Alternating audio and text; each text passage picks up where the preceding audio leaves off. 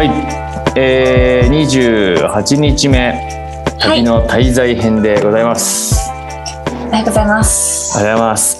おはようございます だいぶ珍しいですよね。ね。今日はですね あの早朝早朝っていうほどでもないんですけど。我々からすると割と早朝なタイミングで収録をさせていただいております。はい。はい、ということで、まあ、あの、いろいろお気づきの方もいると思いますが、えっと、今日はですね、えっと、なかなかちょっと面白い、まあ、単なるカフェというよりも、えーちょっとこう、自転車コミュニティというか、自転車文化を盛り上げている、えーカフェをえーやられている方が来ていただいておりますので、ちょっと朝から収録をさせていただいております。なので、ちょっと早速、本日の、えーゲストの方、えー旅の目的地の方をお呼びしたいと思っております。えー大平啓太さんでございます。おはようございますおは。ようございます。おはようございます。よろしくお願いしますお願いします。はい、今日朝6時からいろいろ作業されているということで、そうですね。そんな毎日じゃないんですけど。今日は休みですけど、ちょっとだけ作業あしてて。なるほど、はいすいません。じゃあちょっと本日は1時間半から2時間ぐらいあのいろいろ巡らせていただければなとはい。思っておりますが、はい、よろしくお願いします。はい簡単に、あの、小田さんの自己紹介をしていただければなと思っております。はい。えっと、アーリーバー、名古屋にある、えっと、自転車やサークルズに併設している、えっと、飲食店であるアーリーバーズというお店の店主をしています。えっと、サークルズ自体は15年ぐらいになるお店なんですけども、そこで6年目ぐらいじゅ2012年に、えー、と自転車の一角を、えー、と壁を立てて、えー、とお店を作ったんですけど、まあ、朝ごはんをテーマにアメリカンブレックファーストを提供させてもらっているお店になります。あなるほど、はいありがとうございます。いや、本当に自分はよくブルータスを見ているので、名古屋の正解にアーリーバーズじゃなくてあれですね、サークルズとかが乗ってた時に、あのすごく行きたいなと思ってたので、まさかそんな方とお会いできるなんて思ってもいなかったです。ありがとうございます。はい。で、ちょっと今日具体的にあの、いろいろどういうことやられてるのかとか、なんかどういったちょっと経緯でやっているのかってことは、後ほど人間地図でお聞きできればなというふうにはい、思っておりますので、早速ですね、我々からの今回手土産をはい、簡単にご紹介できればと思っております。小田切さん、どうぞお願いします。今日お渡ししてるのは焚き火ベーカリーという、ね、これいいっすよね。はい、旅するパン屋というあの岡山のデザイン事務所の CS さんっていうところが手がけている商品なんですけれどもの、えっと、お茶になります。うんうんで、えっと、そのそれぞれの紅茶の国をイメージしたと箱になっていましてでみんな違う味を送ってるんですよ。はい。ちょっとすみません、めぐりがですね、めぐり忘れた？収録場所がちょっと所所用あって会社になってまして ちょっと追ってくるの忘れちゃいました でも素敵なの届いてましたすいませんはい。かわいい。ああ可愛いですねみんな違うんですねそうあみんな違うんですよ届いたのも全然違いました、かわいいです。よね。そういいでそうそう。すねと小平さんはあの、はい多分チョコレートとお何だったかな。アメリカンチェリー？あそうそうそう。ちょっと変わり種をお届け白いしています。私はまあシンプルにミントティー飲みたかったのと、はいはいロシアンロシアンティー。はいはいめはいめぐりさん何だったかな？何だったっけな？ミントティーだった気がしますななんかのミントティーだったですね。本当ですか？はい。あとダージリンだ。ダージリンかなあダージリン。だった気がする。うんなんか噛んであルイボスミントですね。あレイバスミントだ。そうそそううちょっと変わり種とはいはい。あのちょっと普通のいやー。ダージリンなんか好きそうな気がして。ありがとうございますなんとなく。でちょっと早速、はいそうですね小平さんの元に届いているアメリカンチェリーとチョコレートってちょっとどどんな味するのか一番気になるので、そうそう。ぜひちょっと飲んでみてくださいはい、お湯入れてきあます。はいぜひぜひお湯入れてきます。はーいはい。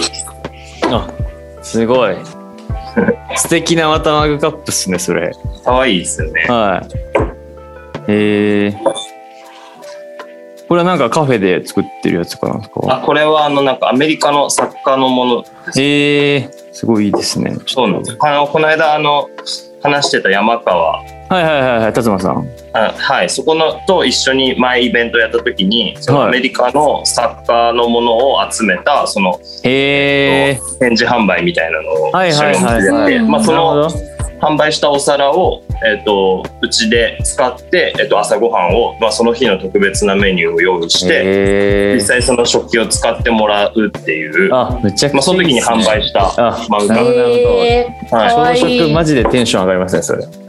かわいいですよ。はい。あでは早速じゃあまず小田井さんなんかどちらかから。こんな紅茶を飲み比べたことないんで。そうですよね。やっぱ味が違うのかな全然でもアメリカンチリはもう香りがあ香りが出ちゃいます。すごい、はい。チェリーのお茶ってなんかあんまり想像できない。なんかアメリカで車の中の匂いがします。え それ大丈夫ですか？なかな？んかそういう。ー、怖い怖い不安になった。あでもあのアメリカの匂いってありますよね。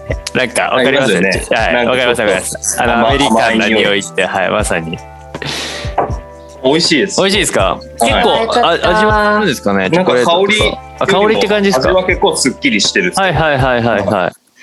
まあよかったよかったよかったです。はい。これ多分使い終わってもその後も小物入れとしてそうっすね。使ったりできるかなと思って、そうですね。はい、うん。お店の雰囲気でも合うかなとはいはいはい思ってます。はい。じゃあちょっとぜひこれは飲みながらあのー人間チーズをたどっていければというふうに思ってますのではい。お願いします。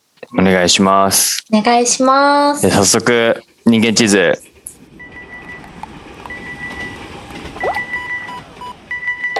今回また小田さんに。本当ね皆さん本当丁寧に書いてくださるんいでやもうな本当に。なんなんですかね。もう あの質問しやすいんですよ本当に。だから。ありがとうございますもう。いえいえ。たくさん書いていただいて。なのでちょっと早速東から、まあ、一番まず気になるところですねあの、うん。どんなお仕事していますかというところでちょっと小田切さん、、はい。けますかね？はい。東どんなお仕事していますかっていうことなんですけれども、サークルズの自転車屋の一角にアーリーバーズという American breakfast をコンセプトとした朝食屋を営んでいます。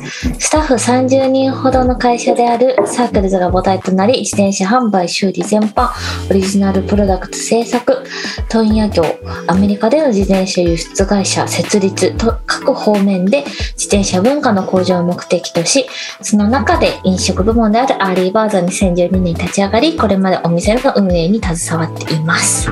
なるほどいやーちょっとうん。なんか自分はちょっと自転車かじってた身なのですごくワクワクするようなはい。団体だなっていうふうに思っているんですけどはい。はい最初お客さんだったんですか？そうですね。あの本当大学生の時にこのサークルズ自体がちょうどできやできたばっかりで、なるほど。まあなんかもう周りではなんか面白い自転車ができたらしいよっていう噂で聞いて、ですぐに行って、まあなんかちょうど自転車がピストブームはいはいありましたね。はいはいこれはいの本当先駆けのそタイミングではい。なんか自分も自転車欲しかったんで行って、はい。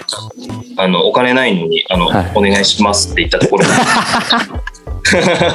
もうローンローンですね。普通に分割でいかないと無理です。はい、3万ぐらいしか予算なか予算というかイメージはなかったのに 123万の、はいだいぶオーバーしてる。はい、大学4年生があのやばいっすっていねう。うわー。へー。なかなかでもそれほどちょっとまあチャリやっぱこう熱高くやりたいっていうのもあったりとかちょっとやってみたいっていうのもあったってことですよね。そうですね。なんかちょまあそのまあ流行りっていうのもあったりして、はいはいはい。なんかそういうアクティブな活あ遊びをしたいなっていうイメージがあって、なるほどなるほど。いやでもなんかすごくそういうお客さん入りから入ってってじゃあどんどん自転車にまあ熱が高まっていってでいきなりなんて言うんでしょうササークルズで勤めるっていう流れのちょっとその間がドンと飛んでるのでちょっとすごく気になるなと思ってるんですけどなんかどういった経緯でちょっとそもそも、えっと、そのサークルズに関わることになったのかっていうこととあとやっぱりこのアーリーバーズっていわゆるそのサークルズの中でも、まあ、アメリカとかにもあるんだと思うんですけど、はい。そのに日本で初なのかちょっとどういう経緯でこのアーリーバーズができてったのかなってことも含めてちょっといろいろお聞きしたいなと思ってました。なるほど。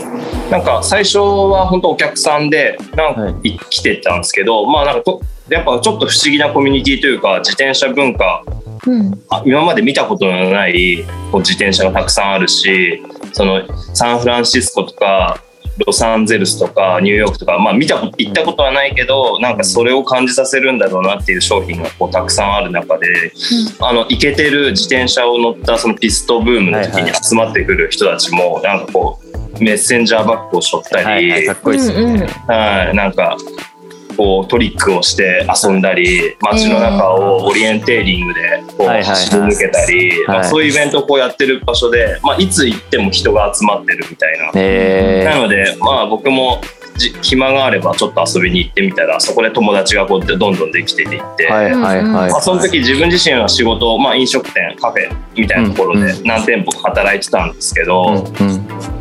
まあそうすると、まあ、みんなが自分が働いてるお店に遊びに来てくれることがもうただ毎週末のように飲みに来てうん。みんなどんちゃんやって遊んはいでに来てくれてたんですけど、はい。まあ、そこからちょっとずつこう自分は食事を人に提供するのがやっぱうん。楽しいなというか、まあ、そのコミュニティにもちゃんと求めてもらえることがすごい嬉しかったんで、まあ、そそういう中で、えーっとまあ、飲食で自分は働きながらこういう関係で何かできないのかなとうん。思ってて。うん。まあその今アーリーバーズがあるこのガレージ、まあ、はい。その自転車の修理する場所を壁を立てて作っただけなんで下はコンクリートで結なるほど。構なんかざっくりした場所なんですけど、はい。はいまあ、そこがもともとはこうソファーが置いてあってテレビが、うん。テレビというかプロジェクターが置いてあって自転車のレースとかうん。流うん。したり、うん。うん。なんかサッカーをみんなで見たり、うん。結構こういいですね。ただ。だただダラダラする場所だったんですけど、はいそこに来ればいつでもみんないるみたいな、はいはいはいまあ、そはこにあのその飲食の仕事しながら、うん。あのうんここに集まる人たちにご飯を提供したいなと思ってあなるほど。毎週日曜日に、はいえー、とご飯を作って へえ。あの昼ランチみたいなものをあのなるほどまあ、完全に無許可なん無許可ですよね。あの売りに来てた。はいはいはいはい。へえ面白い。食とかなんですけど、はい。でそこにコーヒーを入れる女の子とかが、はいはい。でなるほど。そのコーヒーをその子と一緒にこうやったりお菓子を作る子がいて、はいはいはい。うんまあなんかそのコミュニティの中でこう商売を始めていく楽しさ、へえ面白い。いでまあそこからそういうのを続けていって、まあ、自分が働いてたお店での先を考えていくとやっぱり自分のお店持ちたいなみたいなことがはいはいはいはい思い。始めてまあただまだ234とかだったんでなるほど。まあお金もないしなとかはいはいはどうしようかなと思ってでもその活動してったらまはい。あ今のサークルズのオーナーに、はいえっとまあ、ここで店作ったら面白いじゃんみたいな話なるほど。めっちゃ面白い。面白い。はいでしかもまあコンセプトとしては朝からやったらいいじゃんみたいな、はいはいはいはい。いやすごいですね。はいでそこから、まあ、朝かみたいなまだその時って2010 10年とか9年あんまりだから breakfast 文化も全然ないですよね。あのうんあれも来てないですもんね。朝食はい世界一の朝食とかのあのパンケーキ屋さんとかも来てない中ですもんね。なんかまだ breakfast って何っていう感何じでぞっていう。はいうんなんかまあ名古屋なんで喫茶店文化は確かに確かに。なるほど。抱えてはいるんですけど、ただこう僕らみたいな若いにその時の若い人間がこうはい遊ぼうって言った時って大体ランチをしていこうとか、はいはいうんまあ、夜飲みに行こうとかっていう選択肢だったんですけど、はい。はい。じゃあ朝から遊ぼうよっていう時の場所ってそんなないなっていうまあ老舗の喫茶店の良さはもちろんあるんですけど、はいはいはい。そういうのっていいかもあと自分が仕事を早く終われるっていう、はいはい。確かに。まあ飲食店ってどうしてもすごい遅いんで、遅い感じのイメージありますね。はい、で拘束時間も長いんで、うんあのまあみんなにとってやっぱ大変だねってよく言われることが多いと思うんですけど、うんまあでもなんかそこでこういいやり方ってあるかもなって思って。たんで、はいはいそのはい。時にこう気持ちとそれがバッチし合ってじゃあ実際アメリカ見に行ってみようみたいな。へえめっちゃすごい。あじゃあ結構あれなんですか？ももはやあえっとアーリーバーズ自体はそのサークルズの一の一部門としてもともとあったわけではないって感じなんですか？ないですね。あえー、じゃあ日本初ですか？はい。自えー、転車めっちゃ面白い。だったんで、ただただ自転車屋だった。そうっすよね。あのそこでじゃあそのアメリカってそういう朝食の文化面白いかな。るほどなるほど。一緒に見に行こうよって言って、その2010年10年11年ぐらいにはい。アメリカ2週間ぐらい行って、はい、まあ、その自転車の文化も見ながら、はい。朝食の文化をこう、まあ、いろんな街に車で何百キロぐらい走って、全部回りましたね、まあ、会いたい人にも会いながら、はいはいはい、うん自転車関係の。でそこの小さな町の小さな朝食屋さんとか、うん。まあ、朝からやってるダイナーみはいたいな、はい。はい、なん。でもないとこも行ったりすごい今サンフランシスコでかっこいいって言われてるとこも行はいったり、はいはまあ、ちょうどサードウェーブコーヒーみたいいななるほど、来てるとちょうど時期だったんで、うんやっぱサンフランシスコのコーヒーショップとかもすごいもうかっこよすぎてみか。っこいいっすよね絶対。でまあなんかそういうちょうどタイミング的にすごい感化されるタイミングに行ったので、はい。まあこれ面白いなみたいな。なるほど。こういう雰囲気いいなみたいな。はい。うんうんうん。いやなるほど。あじゃあ結構あれですね、なんだろう結構あのもうもともとあって輸入したとかじゃ全然なくてもう小平さんが なんかなんとなく始めたその、まあ、この人たちにちょっと喜んでもらおうとかなんかちょっと自分でやってることを生かしてなんかやってみようって思ったのがいつの間にか事業になってたっていう。そうですね。はい。すごいっすね。なんかむちゃくちゃ夢あるなって思いましたね。なんか夢 夢ありますよ。はい、なんかめちゃくちゃイケてるなっていう。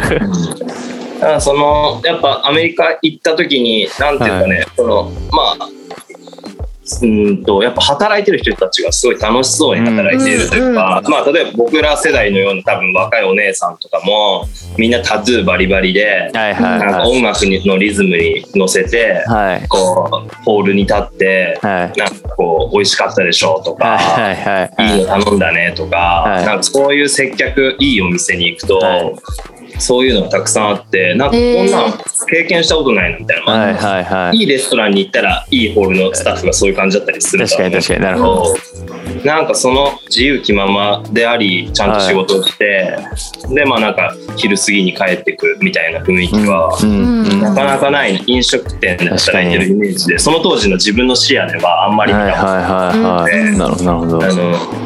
こうやって働けたらいいなみたいな。あとは来てるお客さんたちの楽しい感じ。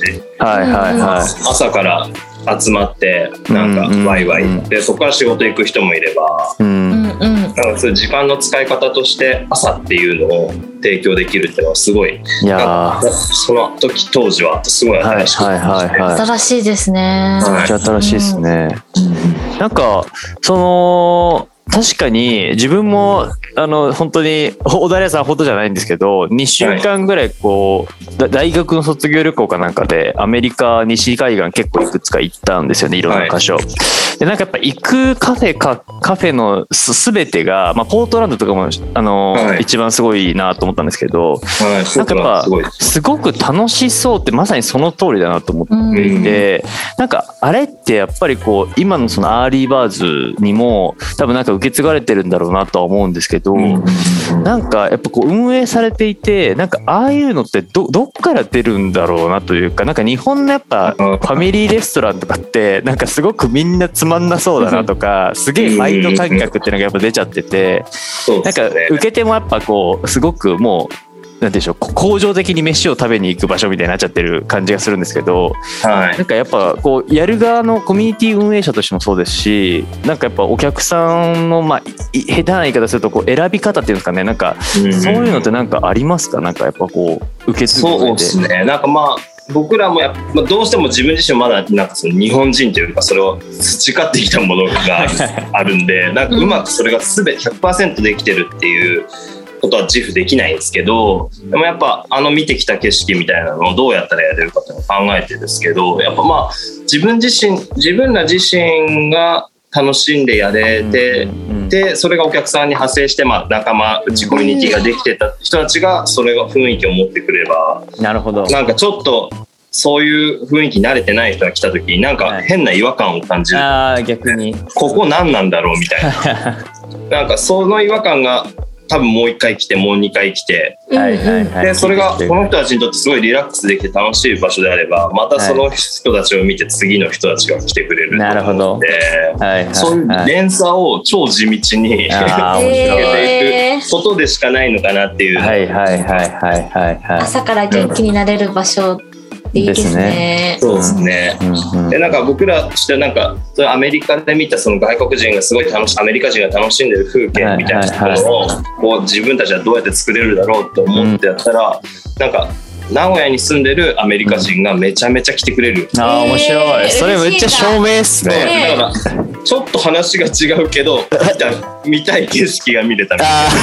あうんうん。ー そうですよね。でもなんかある意味こうちゃんと実現できてるというかもちろんまあ日本版にこう大がなんかこういろいろやりつつもでもやっぱそこに彼らの原風景がちゃんとできてるからこそそうですね。みんなよりより寄ってくれるっていうのはあるんですよね。本当まあ小さいお店なんですけど週末とか本当外国人がめちゃくちゃ多くて、えー、面白い。いいねね。毎週絶対来てくれる人たちもすごい多いんですけど、はい必ず絶対朝何時に来るみたいな外国人がいて、はいはいはいはい。そういうのってすごいなんか嬉しいし、まあ、彼らにとって母国の味みたいなのがはいうんなんかあんのかなみたいな。はいはいはい。あるでしょうね。でもやっぱその文化としてやっぱ朝食ブレックファーストってやっぱなんか海外の方がやっぱこう当たり前にな当たり前だからこそなんかそれを日本でやるってやっぱり彼らにとってはあなんかありがとうというか。そうですねなんかもうわざわざアメリカに帰る前だけどちょっと食べに来たよみたいなああそれすごいっす 帰って食べね。るのに。そうそう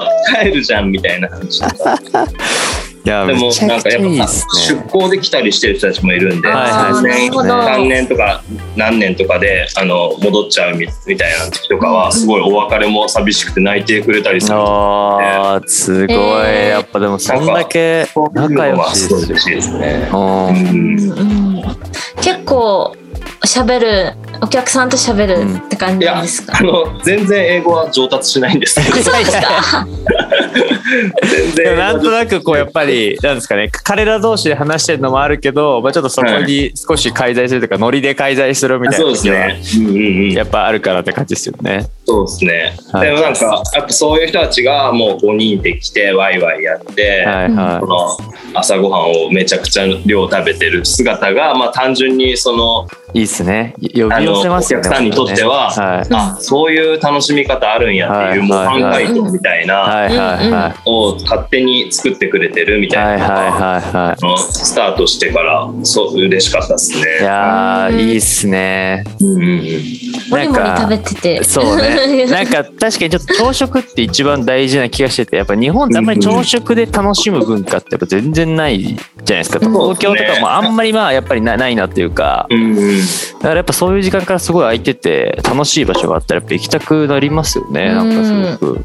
そうですね。なんかまうんあ選択肢の一つとしてはあの全もっとあってもいいんじゃないのかなみたいな。うんうんうんやっぱ昼食べるところってもう無数にあると思いますし、うん夜も居酒屋もいっぱいあるあると思いますし、はいはいはい。なんか朝からじゃあ行こうってなった時の選択肢ってまあそんなちょっとワクワクできるみたいなところってちょっとなんかあんまりないから、うん、そうですね。まあ、僕とし僕らとしてはそれがすごい強みというかたのなんかうん。していきたいなというか、はい。そういう時間の提供を売売っていってるとうん、いや、そうですよね。はい。うん。うん。うん。うん。いや、めちゃ食事はすごいシンプルではい。うんザ・アメリカンみたいな感じなんですけど、うん。うん。うん。プレートみたいな感じですかね。はい、なんかそういうのもいいなと思っいて、やはうんうんうんーめちゃくちゃいいっすね。でも、あの、卵と、い、本当になんかビスケットみたいなパンパンそうとで、すね。なんかあのプレートをやっぱ思い出すとやっぱなんかジャンキーなんですけどやっぱむっちゃ元気出るというか朝から。そうですね。べたいな。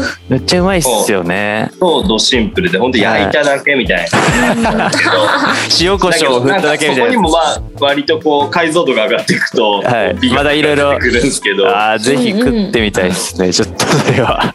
なんかそういうのもまあ面白いです。はいはいはなずっと飲食もやってきて、まあ、はい。居酒屋で働いたりカフェみたいなところだったりとかあっていろんな料理とかを少しずつはやってきたつもりなんはいですけど、はいはなんかあえてそういうシンプルなことでやっていくっていうのもいいなっていうのい。うん、いやめちゃくちゃいいですはいね面。白みですかね。ははいい。なんかそのやっぱりあくまでサークルズの一角というかガレージの一角でやられてるってことなので、まあ、その単に朝食をもちろん食べて元気出て帰るってことではなくて、例えばその後になんかみんなでこうじ、まあ、ご飯を食べて自転車に乗りに行くみたいなやっぱルーティンみたいなのもみんなあるんですか？あのもう日にもちろんた毎日のようにあるわけではないんですけど、うん。やっぱりそこのゴール地点だったり集合場所として使ってくれる人たちもいて、ねうん。あのライド行こうよっていうはいはい人に、まあな34人で集まってここでちょっと朝食食べてかコーヒー飲んで、うんうん。じゃあここから出発みたいなこととか。めっちゃいいっすね。なんか最近はあんまないけど、まあ、初めて数年とかは大阪からちょっとアーリーバーズに来ましたみたいなぐらいで。自転車で。すはい、げ朝ごはん出て昼過ぎに着きましたとか東京からアーリーバーズ行って行くみたいなのではいはいはいはい。300キロぐらい走ってくる、はいはいはいはい。なんかそういうその自転車屋自体の横のつながりとはい。がこのなんか新しい出会いというか変な、うん。なんかうん。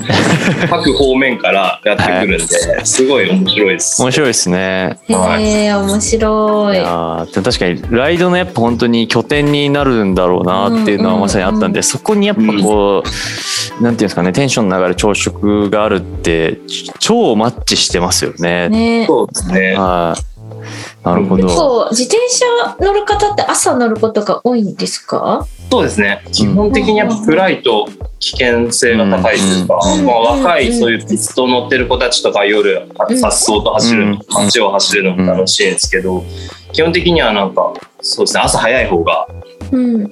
僕朝の風気め気持ちいいですしね、はい。絶対気持ちいいだろうな。大体早く出て昼前に帰ってくるみたいな。ああはいはいはい。はい。そうっすよね。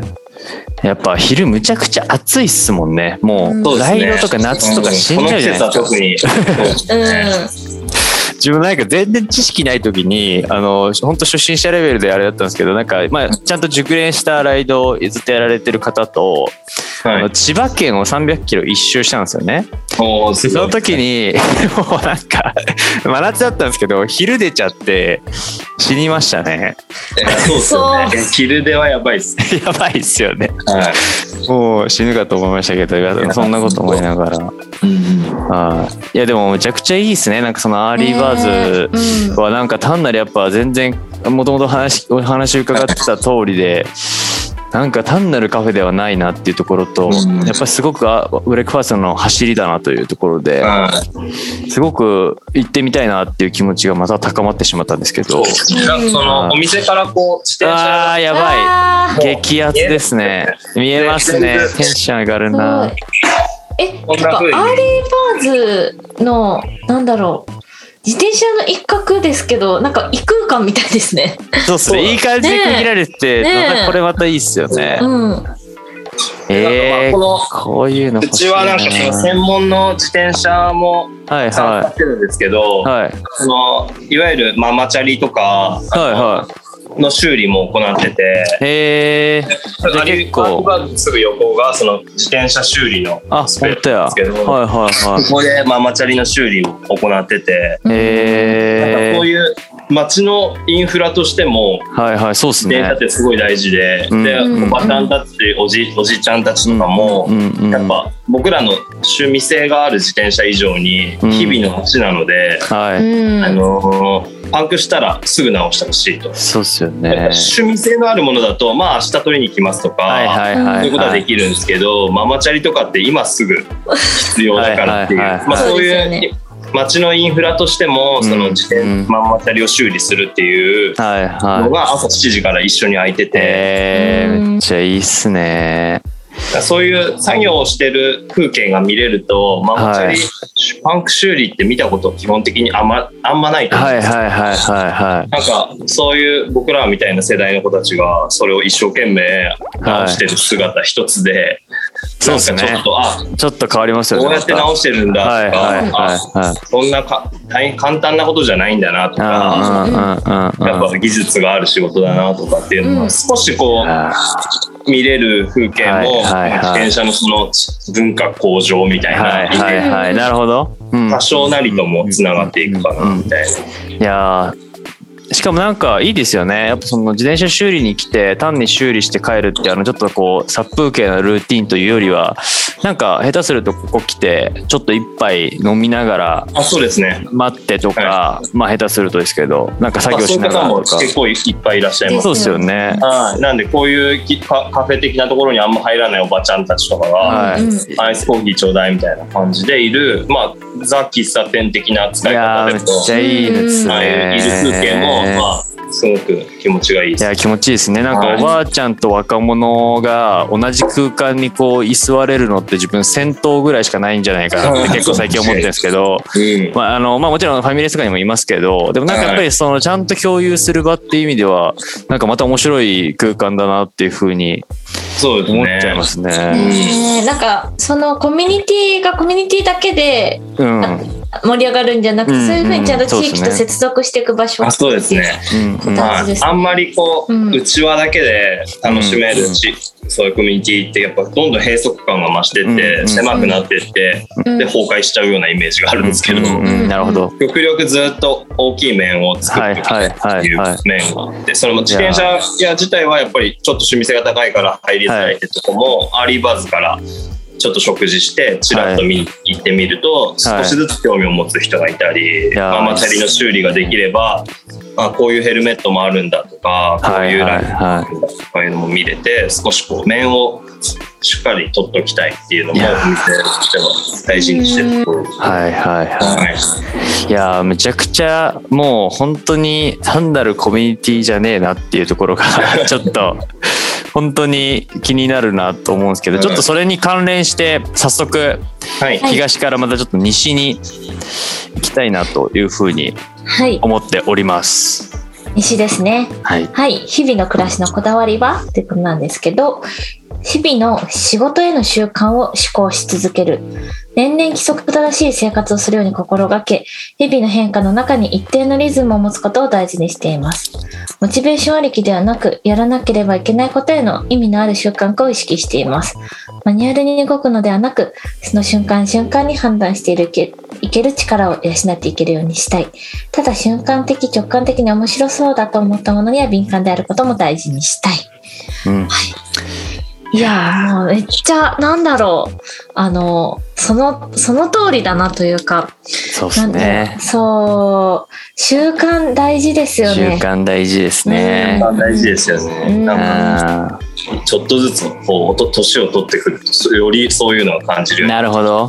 はいはいはい。具体的にどんな習慣、うん。まあなんかまあ当たり前にお店を掃除することだったり、うんまあ綺麗に保っておくとか、うんそのまあ入り口がどうやっとけば気持ちよくうん一歩目入った時にいいなと思ってもらえたりとか、一回俯瞰してみてお店見てちょっとずれてるところを直す習慣とか。なんか慣れてくるとなんかちょっと雑に置いてあるものも当たり前に見えてきちゃうんで、ああなるほど。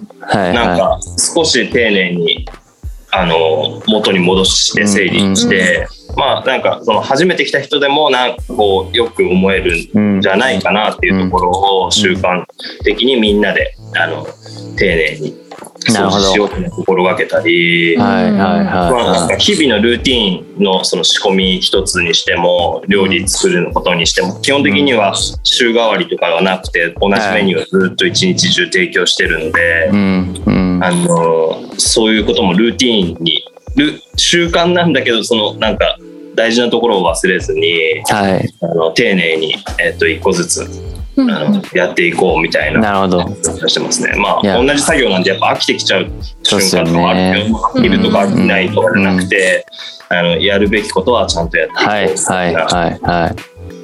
っていう感じですかなんね。かでも確かにそうですよね。なんかついこうモチベーションがあるものばかりをやろうとしてしまうといつの間にか抜け落ちてしまう大事なことっていっぱいあるなっていうのはそうですね。あるんですけどやっぱそこはなんて言うんでしょうね一番の大上段の目的をちゃんと達成するためにもう本当にうんもう無意識にできるようにルーティン化しちゃうっていうのは超大事だなっていうそうね。どの仕事でもそうです体がよね。勝手に動いちゃってるぐらいの方が、うんうんうんうん。あのやっぱあれやらなきゃなで腰を上げるより、はい。もういや手をつけちゃってるぐらいのはい方まで持っていけると、はあのなん思考頭の中のストレスはちょっとずつ減るなみたいい。なのがうん。うん。うん。うん。うん。確かにそうです。ね。結構そういうのが大事にしてたい。うんうんめっちゃ大事だな、うん。なんかすごくそれにも多分関連すると思うんですけどなんかやっぱこう直感的に面白そうだと思ったものに敏感でいるってはい。むちゃくちゃ大事だなと思いつつ、まあ、結構やっぱ難しいなって僕自身すごく思うんですけどなんかすごくこう意識されてることとかありますか？そのためにこう何かやられてることとか。それがえ今言ったその習慣はいがはいはい。ちょっとずつこうやれていくと、そのうん時間ができてくるというか余裕ができてくるんはいで。その時にやっぱ面白そうだと思ったものに飛びかかれる余白というか、はい自分のパワーを残しとけるみたいな、ああなるほど。そういうことか。そこの余裕を残しとかないと、多分どんだけまあ単純にあこの人面白そうだなっていうお客さんが来て、どう考えてもどう見ても何かやってる人だし、はい。なんか絶対波長がなんか合いそそううだってだなっていう。確かになるほど。そうなんかを感じ取る話しかけたいみたいな、その時にどんどんやれてないことがいっぱいあるとまあい。いわ、後でにしようと思ったら気づいたら帰っちゃったとか、なんかまあそういう単純なことでもはいはいやっぱり習慣を大事に全部まあやれておくとうんそこで、うんあのやりたいことがやれるはい。うんっていうのなるほどなるがほど。大事そうむっちゃそうですよね。なんかね前回か前々回かなんか山川さんの回かなかなんかでも、ちょっと趣味の回でそのおお茶だったりとかをやられてる回が2回連続で続いたんですけどはい。なんかお茶の時のそのなんか心得としてもなんか確かにそれっぽいことがあったなと思っててなんか言ってました。ね。なんかそのやっぱ型っていうものをお茶っていう文化はもうひたすらやるんだけどやっぱその型を磨くことで気づけないことに気づけるようになるっていう、まあ、そのお茶のカルチャーっていうものがなんかあるっていう話をされてて。まさに多分そのそその考え方っていうのがなんか今のそのなんて言うんでしょう。あのいわゆるこうルルーティン化してしまうっていうことはまさに多分はい。そういうことなんだろうなっていうのは思ったんで、もう脈々とその多分昔からいろんなカルチャーがあった中でそういう大事な考え方としてあるんだろうなっていうふうには思いましたね。はい。えちなみに朝って何時ぐらいなんですか？朝はまあ7時がオープンなので、はい。だいたい毎朝5時ぐらいに行っておい5時半ぐらいにに来れたらいいなって感じで、うんうん。あちょっと今日6時になっちゃったとか、はいはい まあ、はい今日は絶対5時に行かなきゃとか、はいはいこはい。の辺の際はあるんですけど大体まあ5時ぐらいからやってるよ。うにあーすごい。何時に寝てるんですか？あの単純な興味まあ単純8時間寝たいと思ったら、はいそうですよねはい、9時には寝たいなっていう。ごい規則正しい。いい生活。でもでもそっちの方がすごい楽。気持ちいいっすよね。確かに、うん仕事終わるのが3時とかなんで、はいはいはい。そっかそっかそっか。もう自由な時間はありますそっからの時間がすごいいっぱいあるって感じ、うんはいはい。こういう仕事ってやっぱり夜なんかイベントがあるとか、はい人が、はい。まあ、ここ最近はちょっと難しいですけど、はいはい。まあ、そういうのにちょっと行けなかったり、うん。誘われてもやっぱ顔出せなかったりとか、うん。たくさんあったんですけど、うん。まあこういうのを始めたらその、うん。そこから広げれるコミュニティみたいなのもあるんで、はいはい。なるほど。うん。なんかいろんなお店にご飯食べに行ったりとか、はいはい。そんなであの場所に遊びに行ったりとかを3時からうん。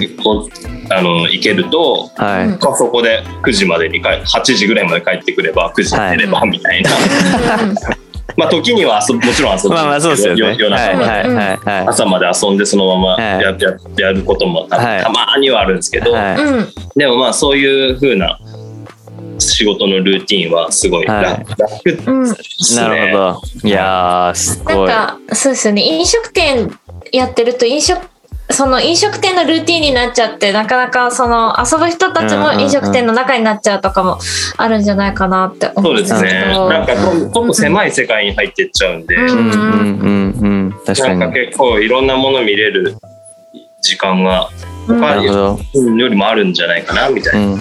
うん。うん。うん。なるほど。いやーめちゃくちゃでもいいっすね。なんかうん。自分も朝早く起きてた時のルーティン1週間ぐらいあったんですけどその時のが気持ちかったっすもんねなんか。わる。うんうん。かなんかありますか？その早起きのコツ？コツってなんかあります？いやコツはもうただ寝る早く寝るだけ。早く寝る。一番正しい。ねもうそれしかないってそれしかないっすよね。まあ、僕朝がすごい苦手だったんでずっと、はいはいはですか？まあ、夜まで働いてたんで。はいあのもう朝に起きるとか本当無理だなって思ってた。し、はいはいはい。完全に早く寝続ければいあーやっぱそうなるんですね体が。まあ早く寝るの大事かもな。大事っすよね。てかまあそうん。そうじゃないと無理にね起きてもやっぱ眠いだけっすもんね。そう いや本当そうです。あの シンプ本当ルに。眠気がやっぱ一番あのパフォーマンスが落ちるというか。そうっすよね。うん頭と停止します。イライラしちゃったりとか、はいはいはい。まっすぐにしちゃったりすることもありますし、やっぱりできる限り寝れた方がいいかな。いやー。いやー最近すごい生活習慣を改善したいなって。昨日ちょうど整体に行ってきたら、なはいはい。私11月に東京引っ越してきたんですけど、それ、はい。そっから一回も整体に行ってなくって、うんうんでそろそろやばいぞって思ってきたんですけど、うん。でも本当に眠りの質も悪いし、あの胃腸も悪いしってすごい思って、ガーンって思っですね。て、改善しないとまずいな。いやーでもそういう時にねなんかやっぱこううん身近にこうちょっと朝テンション上がる場所がああるだけでもなんかちょっと変わる気がするんですけどね。なんかそういうこうなんかリトリートっていう意味合いでの朝食屋ってむっちゃあるあると思いましたけどね。そうですね。なんかその、そうですね。なんか食事以上にその空間に朝から入れる、入れてそうっすよねいう感覚が、なんかちょっと高まるというか、はいはいはいそのはきっかけになるのはすごい嬉しいい。いです。やーそうですよね。なんか。頑張って早起きしてきましたっていう言葉だけどうんうんも、うんうん結構、な何か変えれてるなみたいな。はいはいはいはい確かに。いやはーだから徒歩5分圏内とかにあったら絶対絶もう対行くなーって思ってるんですけどね。やっぱそういうのがあんま今、やっぱチェーン店とかだと全然空いてないしとかってい。そうですよね。なっちゃうんですよね。なんかやっぱ若い子たちがそうやって自分がまあ20代だった時はい。にそういうお店があったらやっぱ面白かっただろうなと思ってまあ、今現在こういうね若い子20代大学生の子たちとかでも、あの25歳ぐらいの子たちとかでも結構来てくれるんで。やっぱそういう文化は10年前はなかったよなみたいな。いやーそうっすよね。はい45人で集まってみたいな。はいはいはい。いやでも朝集まるってなんか朝活っていうとちょっと堅苦しいですけど、なんか普通に若者の間でもあった方がいいんだろういいなと思いますよね。うんなんかそういうのは地道ですけど。ははいうんうん。い。いやーありがとうございます。ちょっとそんなルーティンを我々もやりたいなと思いつつ、はいちょっと南に 行きたいと思います。はい、南に進んでいきます。はい。あなたの質は何ですか？活気のある店内で食事と空間を提供することへの喜びを感じられる瞬間。オープン以来頭の中で思い描く朝の風景と現実がマッチした瞬間の居心地の良さは至福の時間です。休日は森の中へ遊びに行くこと。すごい。もうなんかオアシスが自分の職場ってここまで、ね。なんて言うんでしょう。もう快活に言えるって素晴らしいなって思いましたね。あの、もう何も否定できないですし、もうこうあるべきだとしか思わないですね。などどうすればいいんだろう。なんかこれって飲食店に限るもんなんですかね。どうなんだろうな。そうですね。なんかストレス、まあその大変さとか体の疲れとかっていうストレスはあるにしても、うんやっぱこう、なんかそこに立つ仕事に来るのはすごい苦ではなくて、ただ何十時間もずっと入れるって言ったらそういうわけでもないし。ーなるほど。そっかバランスがちょうどいいんですね。はい。そうですね。まあ、あとはその休みの日に行く、はい自転車で遊びに行くことの、はいはいはなんていうかバランスが取れてるというか、い。うんうんまあうんうん。ずっと箱の中にいるわけじゃないっていう、はいはいうん解放できる感じもいやーいいっすね。まあ名古屋っていうまた立地もいいのかもしれないですね。そのちょっとこうココンパクトにいろいろ行けるというか。そうですね。なんかすぐし、まあ、静岡行ったり、長野行ったり、うんうん三重に行ったり、そうっすよね岐阜に行ったりとか、本当すぐに1時間ちょっとで行けたりとかするんで、森の中ってどの辺に行くんですか確かに。なんか、ふほぼ毎週自転車で遊びに行ってるんですけど、はいはいはい。で、まあ大体家から走っていく時もあれあれば、そういうロードバイクで遊ぶ時とかは、あの、うんと岐阜の方まで走りに行ったりああすごい。えーなんで、80、か行って帰ってきて80キロから80キロぐらいですよね。はいはい。を帰ってくるんですけど、そこにまあ、なんただの道なんですけど、はいなんかまあ車もほとんど通らないし、はいはいなんはかそういう道をこう地図見ながら探い。すん探して、なるほどは。いめちゃくちゃいいっすね。なんかそ、れをどうつないでいけば、はい。どういうライあの走るラコースになるとか、はいはいを考えはい。ながら走って自分のコースを作るみたいな。あーいやでもなんかライドって本当にうん車が通らない大通り入った瞬間の無双感やばいっすよね。いや、すごいですよね。うんあれ超気持ちいいなと思って自分ももう一回やりたいぐらいなんで。だからやっぱ森の中、まあ単純空気がいいんで、すごいはリラックスは確かにできますし、あんま速く走ることとかは得意でもないし、はいはいはい。そんなすごい距離も走れないんですけど、うんなんかまうんあどっちかというとそういうリラクゼーションに近い感覚はいはいはいで自転車を活活用してる。いやーめちゃくちゃいいっすね。いやなんか。なんかそのお仕事とそのプライベートのあの楽しみ方がすごいあバランスよくてうん、なんかそれそれがさらになんか心身の充実につながるというか、うんうんうんうんだろうなって思ってて。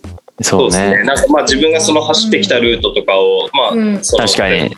SNS に上げると、まあお客さんたちが来てくれたら、あそこどこ行ってたのとか、はいはいはいまあそういうはい。会話ができて、まあうんここのご飯屋さん美味しかったですよとか、うんなんか田舎のパン屋さんも良かったですよとか、はいはいまあ、そういうのを共有ししていくと、こうまた行ってきたよとか、うん。うんあそこめっちゃ良かったよとか、うん。そういう会話できるのも面白いです。し。いやーまさに。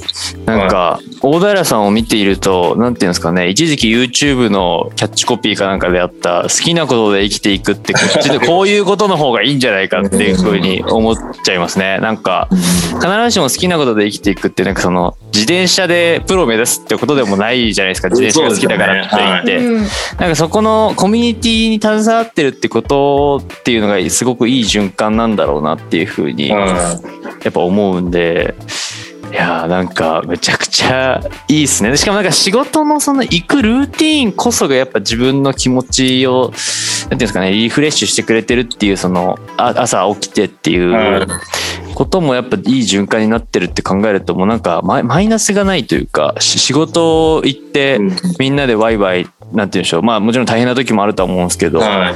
行って、まあ、楽しい風景とかも見つつ、まあ、その自分で楽しみながらいろいろ食事を提供して、で休日は森の中に行ってってもうなんすかねちょっと自分も見直しますねちょっと。見直そうって思ってちょっとなんかた。そうですね。二日とかでもこの間は高知に行ってきて、はい、うん飛行機使ってであー高知でいいっすね。200キロぐらい走って帰ってくるああいいですね。えあ自転車チャリ持ってったんですね。の乗せられるんですか？そうなんですよ。飛行機に乗せれて、へー。はいはいはい。そうそれで持っていくんですけどすごい。結構そういうで熊本にもこの3月ぐらいは行って、うん。はい。阿蘇のカルデラをずっと走り続けて。あそこむちゃくちゃ広くす。ごいすごかったですはいえー。えじゃあまたそれもまたじゃあお客さんにいろいろ発信したりとか戻ったら。結構それで飛行機で行ってくるっていう人たちも何人もいて。そうっすよね。いやプロモーション活動そうですよね。いい情報共有というか、ねむしろそれがいいツールになってまたお客さんが来てくれるっていう。そうですね。なんか自転車ってこうまあ人それぞれ上手な人もいるしやっぱり初めて手に入れたらどうやって遊べばいいか分かんないって人たちもいるんで、やっぱり僕らお店としては、まあ、うちのその自転車屋のスタッフははもちろんそうなんですけど、はい、遊び方をどうやって提供するかみたいな方がうん、結構重要で、なるほど。買ったはいいけどどこに行けばいいか分からなくて倉庫にずっと眠ってるとか、うん。マウンテンバイク買ったけどどこに行けばいいのみたいな。はい。はいはいはいで一人で行くのには寂しいしっていう、そしたら、まあ、うちらお客さんとなんか一緒に行きましょうとかって言って、うんうんうん。土日はスタッフが一緒に走りに行ったりとか、はいはいはい。僕らの定休日に合わせてくれて一緒にね。こういう遊び方っすよみたいなのをまあ偉そうにじゃないですけど一緒にはいはいはいはい。その世界が広がってそこで友達ができてくるんでうん勝手に遊びに行ってくれるみたいな。となんかあのなんていうんですかね。ビビジネスっていう観点でもむちゃくちゃいいなっていうなんかうん。こういうのがあるべきネクストビジネスモデルだろうなっていうのが いや。ぶっちゃけ思っちゃいますね。そのコミュニティとちょっとやっぱちゃんとつながって広がっていくしうん。いい循環になっているっていうこのサイクルを作れるのはめちゃくちゃすごいですねなんかもうオアシスの話なのにむちゃくちゃ仕事につながるっていうまたいいいいサイクルだなっていうそうそうそうそう。いやーありがとうございますいえじゃあ早速そんなところでま北に。たはい北最後行きたいと思いはい、ます、行きます。これからどんなことをしてみたいですか？朝の時間の活用と活気のある場所としてさらに伝えていける場所となりたい。様々な土地へ行き旅をしたい。今は特に日本の各地へ行きたい。はい。いや、もう。ぜひ東京にお願いしますお願いします。来てください。東京三軒茶屋あたりにお願いしますさあ、来てほしい。お会いしたいですよねやっぱ ああもうでもちょはいっとマジで名古屋はちょっと一通り落ち着いたら名古屋と岐阜は行くっていうのは決めてるので、そうですねあの山川山川君とあの水野君もあそうですね、と友達なんで。会いたい。そう。みんなでね遊べたらいいとまあもう全部一気に来ます。あーでもそうですよね。なんかこれはどっかでもそのこの名古屋の場所を盛り上げていくってこともそうなんですけどなんかもし今後なんかその、はい。これを拠点を増やすとかって可能性はあるんですかね？あお店王子です。はいはい。まああーサークルズとこう結びついてると思うんですけど。そうですね。なんかイメージ的そこんなた店舗何店舗もっていうイメージは僕自身はないんですけど、うんうんうん。まあ、もちろんオーナー自身はあるかもしれない。はいはいはいはい。で、まあ、僕自身はなんかこう同じ場所にこうたうん。立つ楽しさみたいなもなるほどのも結構重要視してて、うんうんうん。店舗を増やしていろんなたくさん仲間と働いていいコミュニティを作るっていうのもすごい魅力的ですけど、うん同じ場所に自分が立ってはい。料理をずっとし続けていると、確かになるそのほど、まあ、今もうすぐ10来あ今9年目で来年はい。10年になるんですけど、はいなんかやっぱ10年経ってみたりとか20年経ってみたりするうん。とどういう風景が見えるのかなってういう。ん。なるほど。ちょっと経過を見てみたいとい次のネクストレベルみたいなのが立ち続ける方が結構新鮮に感じてて、ああ面白いですね。それも大事っすね。まあ、うちで働いてるスタッフで18歳の女の子とかもいるんですけど、はいはいはい。うんうんあのその子とかはもう小4の時からもう来てて。へえめっちゃ面白い歩いて 100m ぐらいのところに住んでて、はいはいはいその子が今高校を卒業したから感慨深いです12でアルバイトしてるみたいな。えー、初めてのバイトみたいバイト先な。がそうですねいつも行ってた場 なんかそういうの所をこう長くやっていくとはいあの感じれるのはめちゃくちゃ面白い。あー面白い。いいですね。はい。めちゃくちゃ面白い。確かに。それは立ち続けないと見えないですね。うん。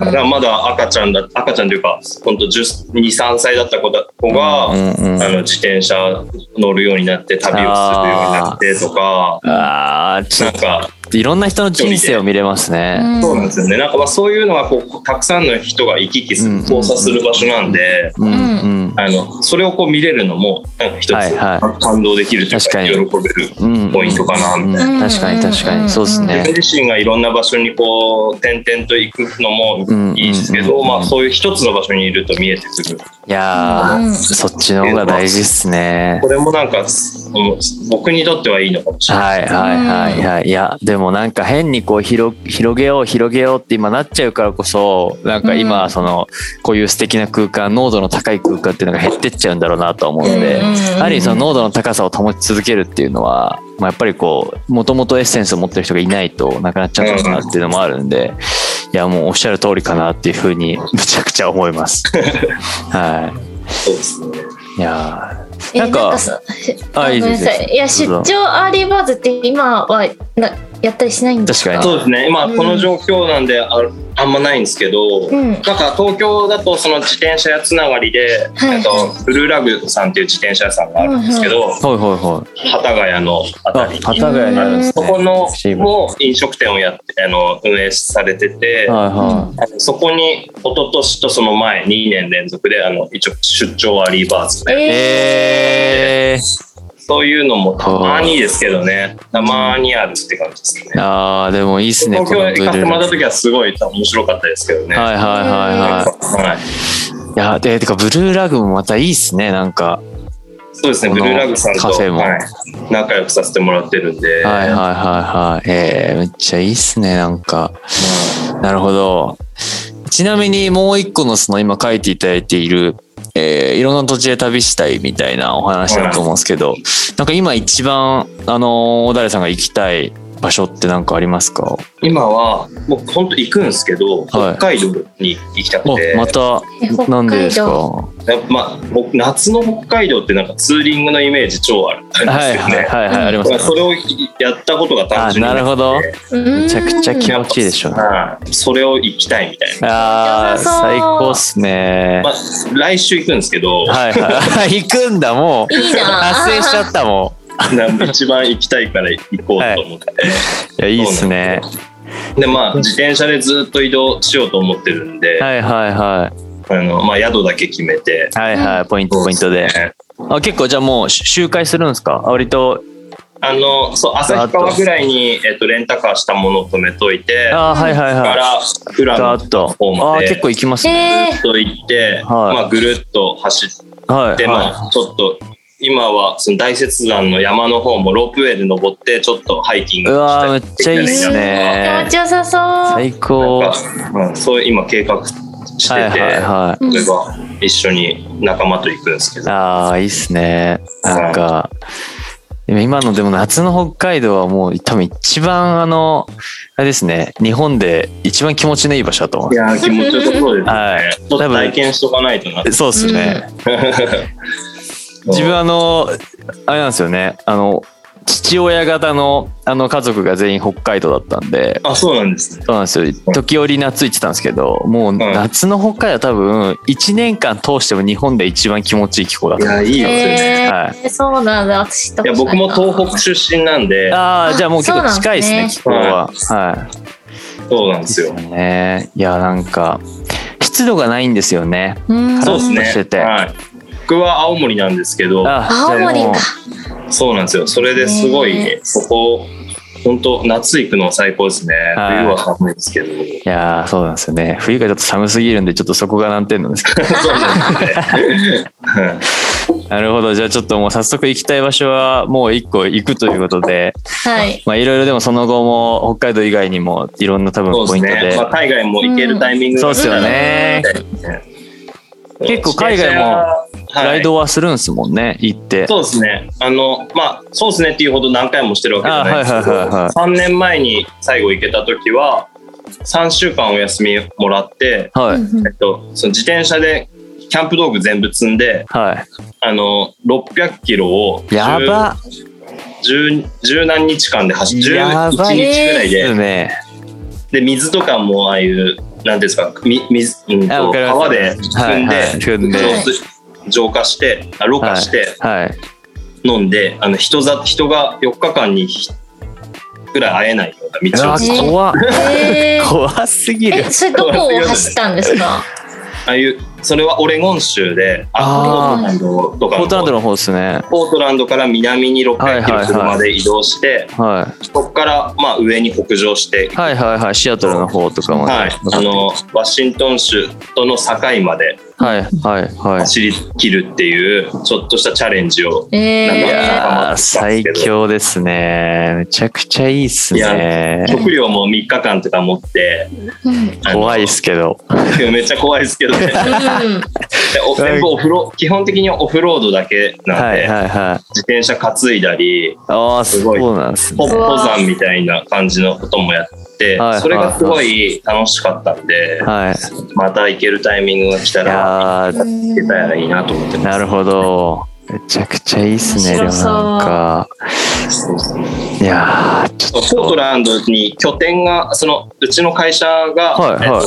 えっと会社があって、あそうなんですか。なるはい、ほあのうちでその問屋業をやっててど、はい、はい。シムワークスっていう、えっとはいはい。メーカーをやってるんですけど、はいはいはい。オリジナルのハンドルだったり、はい。そういう日本メイドインジャパンのプロダクトをうんうん。アメリカに輸出して、でアメリカにえシムワークス USA っていう会社がはい立ち上がって、でアメリカに問屋、うん、とディーラーさんが何百、うん。店舗うんぐらいうん。あって、そこに、はい。あの発注があったら送るっていうえー、仕事をしてて。なるほど。あっちに日本人でのスタッフがいるんですけど、はいはいはいはいはい。なるほど。ちなみにでポート。ランドにもて店舗あるんですか？トータル店舗はなくてあもうソースとして。なるほどなるほど。はい。いやなのでそこ行くとまあ泊まる場所もあるし、あはい、あの拠点となる場所もあるしそのいろんな知り合いとか会えるという。街の人たちと会えるきっかけもあるんでポートランドは結構行くとなんとなんとかなるっていう。えー、うん。すごい。もうなんかそういう拠点が一つ海外にあるのいいですね。いや、マジで、宿代だけでも全然違います。そうですよね。なんかちょっと第二の故郷感本当にありますもんね。はい。アナザースカイじゃないですけどなんかもう本当にあアナザースカイと言えるような 筐体になってますよね。なるほど。いや、めちゃくちゃいいっすね。ちょっとなんか、なんていうんですかね。もう、小田さんのこのうん1。週間、ちょっとた自分らも一回体験したいですね。なんあ、か、体験してみたい。大変だと思いますけど。いやいやいやいやいやいやいや、学ぶことがたくさんありそう。ありそう。んめちゃくちゃありそうだなと思って。うん。いやーということで、はい。東から北へもうむちゃくちゃあの掘りに掘ら掘らせていただいてまた70分ぐらい話してしまったんですけどあはいありがとうございます。ありがとうございます。あの本当にあれですねあの今自分自転車全然やらなくなっちゃったんですけどまたちょっとやりたくなったなっていうところもあるんで、あそうですね、気持ちが、はい。まあそういう人はうん伝染していくと、まあいいですね。そうですね。ちょっと、ぜひ今度名古屋に我々2人でちょっと行かせていただいた時に、はい。はい。うん。もうそのフォントさんもすぐ近くなので、あ、ですね。本当ですか？ちょっとはい皆さんで行きたい。ちょっと。朝食食べてからうん。なんなら。あのちょっと自転車をお借りしてそうですね。あのもうみんなで乗り街に行けたら、はい、名古屋は自転車で遊ぶのがすそうごいですね、うんうんうん。行きたいなっていうのが我々の夢になりましたので、ぜひ。はい、ちょっと本当に近い将来ですね年内には行けたらいいなと思いますけど、うんもうちょっとね落ち着いたらあのね大所帯で話せるかなと思うんで、うん。